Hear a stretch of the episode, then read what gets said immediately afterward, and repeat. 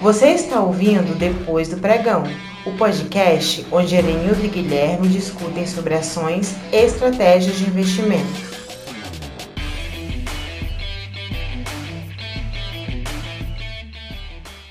Olá, investidores! Sejam muito bem-vindos ao podcast Depois do Pregão.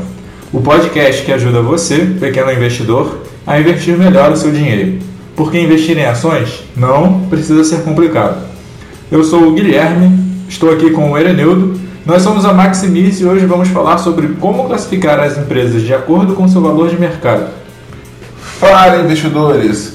É, como de costume, aqui no Depois do Pregão, a gente gosta de trazer né, sempre a definição dos principais conceitos que a gente vai abordar por aqui. E como o nosso papo de hoje vai ser sobre a classificação das empresas, levando em conta né, o seu valor de mercado, nada mais justo que a gente explicar um pouco melhor esse conceito. Né? O valor de mercado ele é o somatório de todas as ações da empresa multiplicado pelo último preço negociado. Ou seja, é a cotação que você vê piscando lá na tela do home broker. Isso aí quer dizer quanto vale toda a empresa. Né? O que é importante a gente falar, e tem muita gente que confunde isso, né? É que não é porque uma companhia tem as ações custando dois reais e outra tem as ações custando 50, por exemplo, que a companhia com as ações de 50 reais tem mais valor ou é mais cara que a empresa que custa dois, né? Se você ainda acredita nisso, já fique sabendo que esse conceito está totalmente errado. É, só para exemplificar, imagine uma empresa cotada a dois reais por ação, mas que tem um bilhão de ações o valor de mercado dela é de 2 bilhões de reais. É, já a ação que custa 50, mas tem apenas 10 milhões de ações, ela vai ter o valor de mercado de 500 milhões. Ou seja, não adianta só olhar a cotação do mercado. Você tem que multiplicar pelo total de ações emitidas pela empresa. E esse total de ações emitidas é a soma das ações, sejam elas ordinárias ou preferenciais, né, que estão na mão dos controladores, e também o free float, né, que são aquelas ações que estão disponíveis para a gente comprar no mercado. Nos casos em que a companhia tem as duas classes de ações, né, as ON e PN, como a Petrobras, por exemplo, a gente precisa somar o valor de mercado das ações ON e das ações PN. Então, Eurinho, eu só queria fazer um adendo, que é quando acontecem desdobramentos ou grupamentos. Quando esses dois eventos acontecem, o valor de mercado de uma companhia não é afetado, esses eventos eles mudam o preço de tela naturalmente e a quantidade de ações, mas o valor de mercado continua o mesmo. O valor de mercado só vai ser modificado se a empresa por algum motivo emitir novas ações. E agora com essas considerações podemos falar né, sobre a, a tal classificações das empresas de acordo com o seu valor de mercado. A gente sabe que cada empresa tem um valor diferente. Então, nós podemos dividir as ações da empresa, as ações da bolsa, em quatro tipos de tamanho diferentes, que são as microcaps, as small caps, mid caps e large caps. Vale lembrar que o CAP, que aparece nessas classificações, é uma abreviação de capitalization ou de capitalização, que, que é um, em resumo, é o valor de mercado. Então, e antes da gente começar a classificar as empresas, né, em cada uma dessas categorias, é, a gente vai fazer aqui um alerta porque esses valores eles não são padronizados. Se você procurar na internet ou perguntar para pessoas diferentes, provavelmente cada pessoa vai ter uma faixa de valor diferente, né? Então, assim, esses valores que a gente vai falar aqui hoje, apesar de não serem um padrão, são uma boa referência para você ter na hora de analisar as empresas. Então, as microcaps são aquelas empresas que têm valor de mercado até 3 bilhões de reais. Já as small caps têm valor de mercado entre 3 e 7 bilhões de reais. As mid caps têm um valor de mercado entre 7 e 15 bilhões de reais. E as large caps, que são aquelas empresas grandes da bolsa, né, têm um valor de mercado acima dos 15 bilhões de reais. Então, embora nós chamamos assim, de small caps, é, temos que ter em mente que elas se parecem de várias formas com as empresas enormes.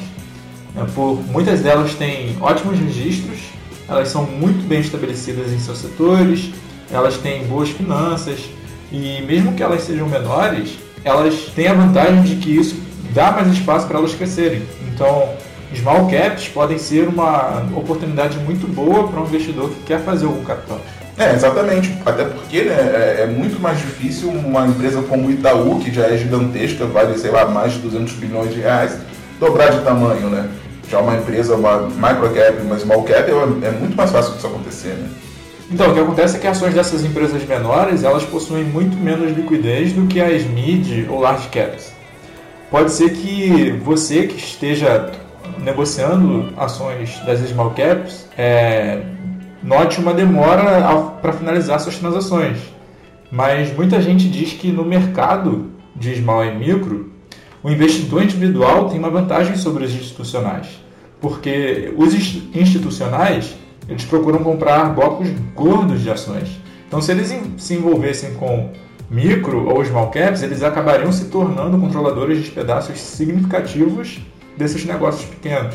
Então, uma outra vantagem do, dos, dos, investidores individuais, né, pessoa física comum, é que as ações das small e micro caps elas não são tão acompanhadas assim pela imprensa, pelos analistas, né, pelas casas de análise independentes.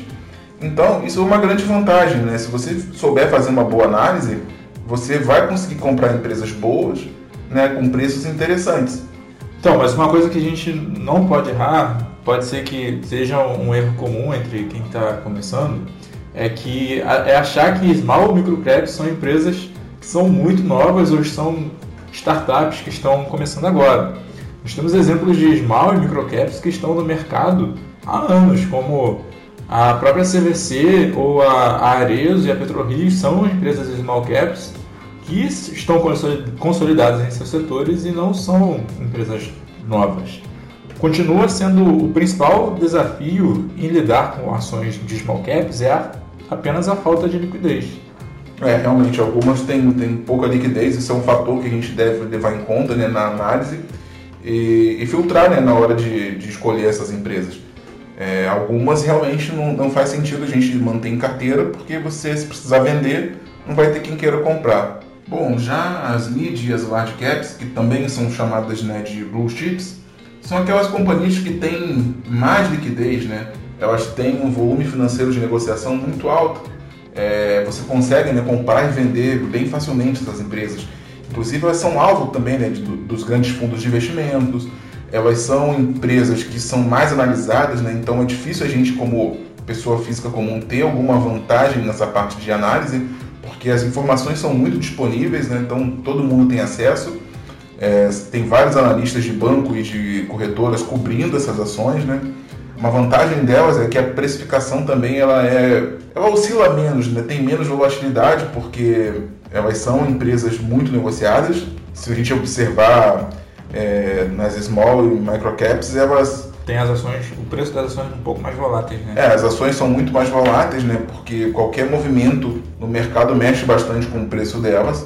E assim, as, as, as, as mid e as large caps, principalmente né, as large caps, são empresas que a gente costuma conhecer, né? Que tá, estão sempre aí no, no nosso dia a dia. São os, grande, os grandes bancos, a Petrobras, né?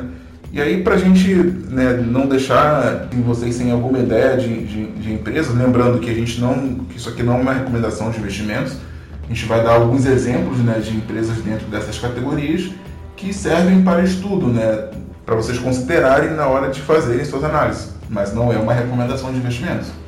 É, como exemplos de microcaps, nós temos uma ótima empresa que é a Ouro Fino. Hoje ela é, ela é líder no, no mercado Nacional de Saúde Animal, né, ela atua fabricando, fabricando e vendendo produtos veterinários para animais domésticos e de produção. Mas, inclusive, esse é um mercado em bastante crescimento aqui no, no país. Né? E também temos, como outro exemplo, a Porto Belo, que é um dos maiores grupos do setor cerâmico brasileiro. Né? Ela possui, hoje em dia, ela tem sua própria rede de franquias especializadas em revestimentos, né? com, a, com a Porto Belo Shop mas ela também disponibiliza seus produtos por, por, por revenda em home centers e garante atendimento direto a construtoras e obras grandes né, em suas fábricas. Entrando nas small caps, é, um exemplo de empresa, inclusive é uma, empresa que vem sofrendo bastante nos últimos tempos, é a CVC, né, que é uma companhia de viagens e que desde 2015 ela vem num processo forte de aquisições é, isso vem garantindo a empresa ter um dos maiores portfólios de produtos e serviços turísticos da América Latina. Né? Um outro exemplo de companhia que reportou resultados muito fortes agora no, no quarto trimestre de 2019 é a Arezo, né?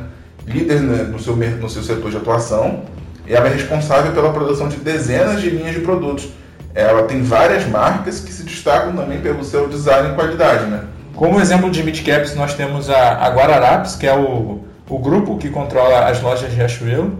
Hoje ela já possui mais de 300 lojas espalhadas pelo território nacional aí no Brasil e ela está na bolsa desde os anos 60. É, em outro setor nós temos a, a Duratex, que está por trás aí de muitas marcas no setor de decoração. Assim, na cabeça vem a, a Hydra, a, a própria Duratex, a Portinari, a Duraflor. É, uma empresa também interessante, né? Em algumas linhas de produto ela concorre com, com a Porto Belo, né? Apesar da Porto Belo ser líder, mas a Duratex também tem produtos bem interessantes. E chegando nas large caps, nas blue chips, a gente vai fugir um pouquinho do óbvio, do, a gente vai fugir um pouquinho do óbvio aqui, porque a gente poderia falar sobre Petrobras, Ambev, mas a gente vai falar da Itaúsa, que é uma das queridinhas aí da bolsa, né? É a empresa que é um conglomerado, né? na verdade, uma holding que controla várias companhias, é, entre elas né, o Banco Itaú, que é, o, que é o principal negócio dela, a Duratex, que a gente já falou um pouquinho ali atrás, a Alpargatas, que é a produtora de, de né, e a NTS. Outra empresa que a gente acha também interessante, é, que também é uma margem cap, é a Natura, que após a, é, ela, ela ter feito a aquisição da Avon, ela se tornou a quarta maior empresa de cosméticos no mundo, né? Uma empresa muito grande também. Bom, e, e assim, para a gente fechar o, um pouco esse assunto, é, dentro do total de empresas listadas na Bolsa, é, aproximadamente 50% delas são microcaps, 15% são small caps, é, 14% são as mid caps e 21% são as large caps. Isso mostra que a gente tem mais ou menos aí 65% de empresas que são aquelas consideradas pequenas na bolsa, mas que têm um grande potencial de valorização. Se a gente fizer um bom trabalho de análise, a gente pode né, conseguir ter bons retornos investindo nessas empresas. Com certeza. É, mas por hoje é isso aí. Nosso podcast vai terminando por aqui. Muito obrigado pela sua audiência e nós contamos com vocês no próximo episódio. E se você tiver alguma dúvida ou comentário, já sabe que é só mandar para a gente lá no Instagram. Uma ótima semana para vocês e até o próximo episódio.